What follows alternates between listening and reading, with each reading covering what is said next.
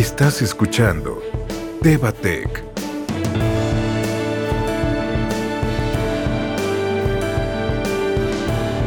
El futuro de la tecnología y la robótica en la cirugía. ¿Qué tal? Es un placer saludarles, darles la bienvenida a este segundo podcast, el cual nos seguirá informando acerca de los avances y beneficios de las innovaciones tecnológicas en el ámbito médico y sobre todo en el ámbito de la salud. Oye Ale, para comenzar, este tema nos suena como a ciencia ficción, ¿no? Las máquinas al servicio humano. Tengo una pregunta que me surge a bote pronto para iniciar el tema del día de hoy, Ale. ¿Podrías platicarnos un poco acerca de cómo ha avanzado en los últimos años el tema de la robótica? Claro, con gusto. Fíjate que en las últimas tres décadas en la cirugía, sin importar el ámbito o la especialidad, se ha visto la aplicación de nuevas tecnologías que a pesar de que en un principio fueron diseñadas para otros fines, a lo largo de la práctica diaria se han conseguido resultados realmente asombrosos y hoy en día contamos con intervenciones quirúrgicas de mayor precisión gracias a la asistencia de la robótica. Muy bien, Ale, está muy interesante. Entonces, esto lo podríamos traducir a una mayor precisión en las cirugías, ¿es cierto? Así es. Es una gran noticia esto que nos platicas, pero sin duda, más que noticia, es un gran logro. Vamos a situarnos en un contexto mucho más en forma. Por ejemplo, Comencemos con cuáles son los antecedentes de este tema. Es fundamental partir desde el principio y en este punto me gustaría citar al doctor Atul Gawande. Es un cirujano y profesor de la Universidad de Harvard y fíjense que él menciona que la cirugía es una profesión que se define por su autoridad para curar mediante la invasión del cuerpo. Aquí hay que poner mucha atención y hay que ser muy precisos con una palabra clave, invasión. Esto es bien importante, ¿no? Exacto, allá vamos, Miguel. Mira, esta llamada invasión ha sido el objetivo principal en la búsqueda de mejores soluciones a través del binomio. Bueno, sin duda alguna esta unión, este binomio que tú citas, tecnología y medicina, desde que la escuchas, genera una sensación como de esperanza, ¿no? Es decir, me suena como a un trabajo constante, mucho más preciso. Y durante muchos años, los grandes problemas de la cirugía, Miguel, han sido el manejo perioperatorio, que es la anestesia y el tratamiento del dolor aunado al tema de las infecciones. Muy bien, Ale, pero ¿cómo se ha gestionado este avance tecnológico sin que perjudique la labor habitual del especialista? En los dos últimos siglos se han producido varios avances que han hecho que estos problemas, como bien lo comentas, sean razonablemente fáciles de gestionar y de 30 años atrás a la fecha la tecnología le ha permitido a la cirugía mayor precisión y menos invasión en el paciente. Vaya, esto es muy, muy interesante, es algo genial, la verdad. Pues normalmente al escuchar la palabra cirugía nos viene a la mente una idea de dolor, ¿no? De agresión física, de invasión, de no pasarla, pero nada, pero nada bien. Hasta, hasta temor nos da, ¿no? Que nos hagan una cirugía. Pero ¿cómo podríamos entender mejor esta disminución de invasión quirúrgica en los pacientes? ¿Te parece que te comparta un ejemplo mucho más claro? A ver, explícanos, Ale. La laparoscopía, para los que no sepan, es un procedimiento en el cual insertamos en el abdomen del paciente un tubito delgado y flexible que tiene en un extremo una luz y una pequeña cámara de video. Esta nos permite ver algún posible cuadro o problema en la misma zona abdominal o en algún órgano del paciente donde se presente. Esto que nos comenta sería como un análisis de presirugía, ¿no? En la cual el médico puede observar el interior de la persona para saber directamente a dónde dirigirse en la cirugía, ¿es correcto? Así es, y a medida que la tendencia en cirugía general avanza hacia procedimientos menos invasivos, Miguel, es notorio el aumento del uso de procedimientos laparoscópicos y robóticos. Oye, Ale, entonces esto tendrá sus beneficios y retos, supongo, y no creo que sea un procedimiento nada, pero nada sencillo. Así es, Miguel. Mira, a diferencia de una cirugía abierta, en la laparoscopía, un cirujano podría experimentar una disminución en la destreza, la retroalimentación sensorial y sobre todo la visualización. Bueno, pero ya que llegamos a este punto, como lo hablamos al principio de, de este episodio, la ciencia no para y la investigación sigue y sigue y continúa y siempre hay avances tecnológicos más novedosos, ¿no? Siempre. La tecnología no se duerme en sus laureles y ha continuado su investigación para desvanecer al máximo este tipo de limitaciones diariamente. El gran éxito de este procedimiento robótico es que ayudamos enormemente a los pacientes a reducir las cicatrices y el tiempo de hospitalización, lo cual es muy positivo para quienes tienen que atravesar sobre esto. La verdad que es súper positivo lo que nos comentas y es un gran avance. Oye Ale, ¿y existe algún evento que evidencie de manera concreta desde hace cuánto nos beneficiamos de este tipo de tecnología? En realidad, la FDA, que es la institución por antonomasia que regula y protege la salud pública en términos de medicamentos o dispositivos médicos, aprobó a finales de los años 90 una plataforma quirúrgica robótica asistida llamada Da Vinci. ¿Te suena? Sí, sí, recuerdo haber, haber leído algún artículo ¿no? por ahí sobre, esta, sobre este sistema y sobre todo el boom que causó en la industria médica. ¿no? Y ha sido un éxito impresionante este tipo de procedimiento asistido, que como dato contundente me gustaría compartirles que de cada 19.8 segundos un cirujano utiliza esta tecnología y por lo menos en alguno de los 69 países donde podemos tener acceso a esta plataforma. Vaya, la verdad que este número que nos das, esta, cifra, es increíble cada 20 segundos. Definitivamente la tecnología avanza a pasos agigantados, es decir, prácticamente está en el aire, ¿no? Continuamente hay algo, hay algo novedoso. Por lo menos, sí, Miguel. Oye, y ya que hiciste mención en el uso de la laparoscopía, ¿pero en qué otro tipo de aplicaciones también se puede llevar a cabo esta tecnología? Bueno, en realidad las principales áreas de uso son las intervenciones quirúrgicas que afectan o están limitadas a espacios anatómicos estrechos, profundos en el cuerpo, como los órganos pélvicos, el hígado, el mediastino, la cavidad torácica o por ejemplo también las zonas de cabeza y cuello a las que podría ser muy difícil acceder, Miguel. Oye, pero aquí tengo otra duda que me surge a bote pronto. ¿Cómo es que la o el cirujano se adaptan al robot? Me imagino que es como una extensión de su propia mano y de su cerebro, ¿no? ¿Cómo se han adaptado a este tipo de tecnologías? Es muy, muy impactante. Es maravilloso. Exactamente el especialista transita por un intervalo de adaptación, pero la docilidad del robot es magnífica, pues le permite al cirujano operar en una postura ergonómica, con una vista en tercera dimensión, sin temor a que le tiemblen las manos. ¿Te imaginas?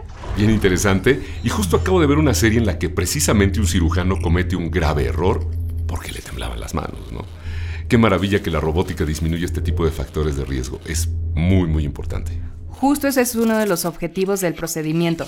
Ahora la tecnología cuenta con su propio control de calidad. Cada plataforma es sometida a constante pruebas y mejoras para evitar justamente errores. Claro, pues al final del día estamos hablando de la vida de las personas y no de cualquier cosa. Así tal cual.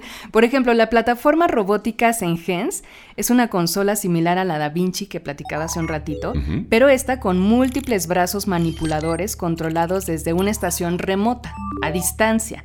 A través de mangos laparoscópicos, brinda múltiples grados de libertad. Entonces esto significa más libertad de operatividad y movimiento para el cirujano, ¿no? Hay algo de eso. Pero más bien, aquí hablamos de mayor capacidad para sentir, para tocar, para manipular incluso, y esto que entendemos como fuerza áptica. A ver, esta palabrita me suena genial, pero ¿nos podrías dar un ejemplo más exacto de a qué nos referimos? Por supuesto. Por ejemplo, en Da Vinci, la retroalimentación áptica o táctil es a través de señales visualizadas, pero en la plataforma Sengen se proporciona una fuerza áptica real. A ver, hagamos una pausa aquí esto de áptica es como si el cirujano tuviera el nivel de sensibilidad en sus manos, ¿es correcto? En cierta forma sí. La ventaja de Sengens es que le permite al cirujano sentir las fuerzas generadas en el extremo distal de los instrumentos mientras manipula el tejido del paciente. La verdad que me dejas muy impresionado con esta información, con esto que nos comentas, y honestamente me siento como en una película futurista, ¿no? Sin ser nada dramático ni nada por el estilo, pero es muy, muy impactante. No, y espera, Además, el Sengens incorpora una nueva tecnología de seguimiento ocular que centra la imagen de la cámara en el punto que mira el cirujano. A diferencia de Da Vinci, que solo utiliza una pantalla binocular controlada por un panel de pedal. Una diana digital, digamos, ¿no? La verdad que hasta aquí, por todo lo que hemos escuchado, podríamos afirmar que la tecnología le brinda a la medicina muchas mejores herramientas tecnológicas para operar. Efectivamente, la robótica se ha diversificado mucho y esa es la clave del éxito de la incorporación de la tecnología en la medicina, Miguel. Claro, y cada vez nos ofrecen nuevas herramientas que complementan o sustituyen los procedimientos quirúrgicos tradicionales. Así es, y me viene a la mente otra plataforma robótica que ha tenido gran alcance y aceptación en la sala de operaciones. ¿Has escuchado acerca de Flex Robotic System? Sí, he leído algo acerca de ello, pero a ver, corrígeme si estoy equivocado. Este sistema es un endoscopio flexible para la cirugía laparoendoscópica, que permite realizar un procedimiento de mínima invasión. Pero bueno, eso es lo que yo he leído por ahí en algún artículo. Tú eres la que sabe, tú explícanos de qué se trata toda esta tecnología. perfecta tu definición, me sorprendes. Pues este tipo de procedimientos mejora el escenario y nos orilla en ese sentido hacia lo micro, hacia lo mínimamente invasivo, vaya, ya sea con mayor autonomía o con inteligencia. Entonces hasta aquí, Ale, ya podríamos hablar de nanotecnología en la medicina. Definitivamente sí, Miguel. Esta ya es una apuesta muy revolucionada y digamos que es la consecuencia de todo lo que hemos vertido sobre la mesa a lo largo de esta charla. Bien amigos, a toda la gente que nos escucha, esto ya se está poniendo como película hollywoodense, así que no se vayan porque está poniendo buena la cosa. Justo lo que mencionas, esto pareciera ser una película, pero es una realidad, y se va desarrollando a grandes pasos en varios centros de investigación de todo el mundo. Es más, te voy a platicar un poco dónde estamos parados con respecto a eso. Ok, pero a ver, permítame ligar un poco eh, el tema antes de que menciones este, toda la información que viene, ¿no? Para empezar, ¿cómo podríamos entender la nanotecnología? en realidad la nanotecnología es una ciencia enfocada en el estudio y la manipulación de partículas sólidas coloidales de tamaños que oscilan entre 10 y 1000 nanómetros. A ver. Muy pequeño, casi imperceptible. Yo tengo entendido que un nanómetro equivale a la millonésima parte de un milímetro. ¿Estoy correcto? Así es. Ok. Vamos a hacer una comparación para dejarlo más claro, ¿te parece? sí, por favor. Por ejemplo, la microrobótica se enfoca en dispositivos sintéticos de tamaño inferior a un milímetro, quizá perceptible al ojo humano. Sí, yo creo que un milímetro sí lo podemos ver. Bueno, pero en cambio, la nanorobótica se enfoca en dispositivos, pero ahora en un rango de tamaño de 1 a 100 nanómetros. Figúrate entonces el alcance del que hablamos, Miguel. La verdad que me estás volando la cabeza, me estás volando el seso. Esto es algo prácticamente imperceptible a simple vista es algo que se pone bien interesante. Pero entonces, ¿cuál es el verdadero potencial de la nanotecnología en la medicina, Ale? Son muchas aristas. En realidad, la buena noticia revela que la nanotecnología es un campo de rápido desarrollo en medicina y cirugía con un enorme potencial. Bien, entonces podríamos decir que de acuerdo a recientes hitos tecnológicos, que en un futuro no muy lejano, la nanotecnología se trasladará de la investigación a la práctica clínica diaria. Ok, y para hoy en día, entonces podríamos mencionar ejemplos de su aplicación. ¿Tienes algunos, Ale? Sí, mira, de manera práctica cercana, los nanorobots serán capaces de ingresar al cuerpo humano a través de la inyección en los vasos y dirigirlos a un sitio particular. Bueno, esto ya se nos hace mucho más claro, mucho más evidente el tamaño de esta nanotecnología, ¿no? Así es, Miguel. Y puede ser de manera autónoma o controlada, vale la pena decirlo. Eh, puede ser controlada por un cirujano para así manipular tejido patológico a través de nanoinstrumentos y enviar toda la información al cirujano momentos antes de que el nanorobot se biodegrade. ¿Qué tal? Bien, la verdad que pude imaginar toda esa revolución dentro de mi cuerpo y eh, ciertamente resulta alucinante sin ninguna duda. Incluso se asemeja, ¿sabes qué?, a la tecnología fuera de este planeta, como dicta la cinematografía. Hay varias películas que plantean este tipo de escenarios, ¿no? Lo hemos visto en varios títulos, en efecto, y resulta difícil de creer, Miguel. Pero lo que hay que tener mucho en cuenta, y les quiero compartir, es que esto es y será un gran logro del ser humano. Gracias a esta innovación podemos hablar de avances sustanciosos en enfermedades catalogadas como incurables. Es decir, que los nanorobots serían dispositivos inteligentes capaces de transitar por el torrente sanguíneo y con destinos y funciones predeterminadas. ¿Es cierto? Nunca mejor dicho, perfecto. Mira, para que te des una idea, los capilares más finos del pulmón oscilan las 8 micras. Los nanorobots oscilarán entre 0.5 y 3 micras, esto con el fin de que puedan circular libremente por el torrente sanguíneo. La verdad que todo lo que nos platicas, y espero que para todo el auditorio también sea bien interesante, bien padre, muy impresionante sobre todo, pero ¿en dónde se pretende comenzar a aplicar? ¿Dónde se enfoca todo este interés?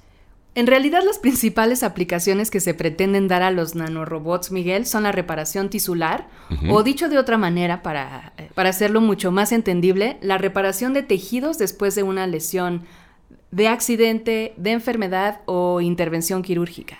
Oye, Ale, ¿y se pretende que estos nanorobots sean capaces de ayudar en el tratamiento de determinadas enfermedades genéticas? Es decir, hay enfermedades muy graves que son las que causan más mortandad en la, en la población, ¿no? Por ejemplo, el VIH, el cáncer, la detección temprana de lesiones tumorales. Sí, justo esa es la intención, Miguel. En eso estamos trabajando todos los días para que se logre. La verdad que es un pronóstico muy, muy alentador Y realmente como humanidad podríamos dar pasos agigantados en el tema del cáncer, que es una enfermedad que provoca las principales causas de muerte a nivel mundial. Necesitamos a todo ese escuadrón de nanorobots ya en circulación, la verdad, a la brevedad. Allá vamos, allá vamos, sin duda alguna. Será parte de nuestra historia y ojalá lo podamos ver. Estoy segura de que la nanorobótica nos sorprenderá muy, muy pronto, Miguel. Oye, pero a ver, una pregunta certera ya más allá de la ciencia ficción y todo este tipo de cosas. ¿Cuánto falta realmente para que esto sea una realidad? O vamos a traducirlo mejor, te voy a plantear la pregunta una vez más. ¿Cuándo será el estreno de esta película? Bueno, me encantaría decirte que mañana, pero como toda innovación tecnológica y sobre todo la enfocada en medicina, Debemos seguir protocolos, tiempos de ensayo, ajustes, ya te imaginarás. El inicio de un programa de cirugía robótica, Miguel, requiere pasos cuidadosamente planificados para garantizar la seguridad del paciente, sobre todo. Totalmente de acuerdo, las prisas y los intereses económicos deben mantenerse al calce de este tipo de avances, porque es un tema muy serio. O sea, imagínate, curar el VIH o el cáncer gracias a los nanorobots. La verdad, espero estar vivo para verlo suceder y esperamos que esto suceda, pero realmente pronto, ¿no? Queremos todos ser testigos y como bien lo mencionas, millones de personas se beneficiarán con esta tecnología y sin embargo, el uso de estas plataformas conlleva una curva de aprendizaje, lo cual significa no comprometer la vida del paciente. Bueno, está más que entendido que el inicio de un programa de cirugía robótica requiere pasos cuidadosamente planificados para garantizar la seguridad del paciente. El tiempo, el tiempo, hay que darle tiempo al tiempo. Estoy seguro de que vamos por un excelente camino. Lo estamos, sin duda.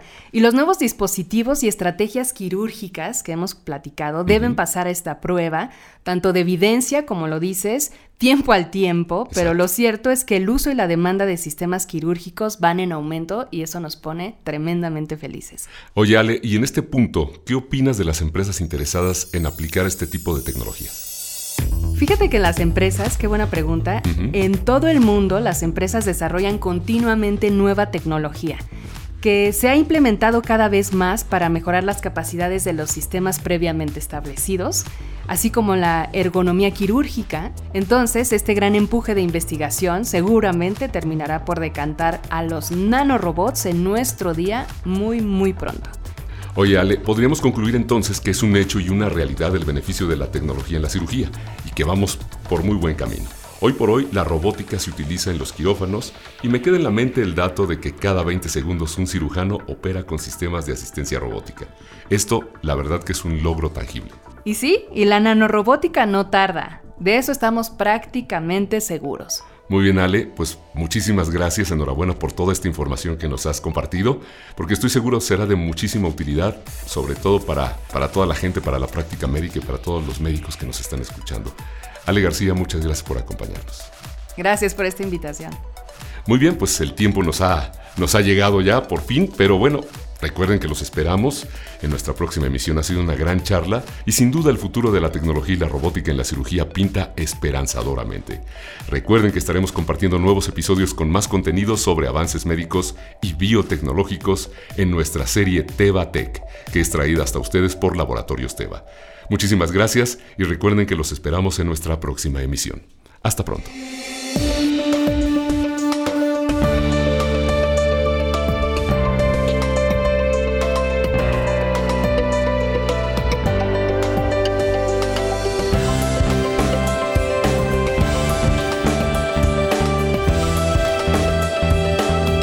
Debate.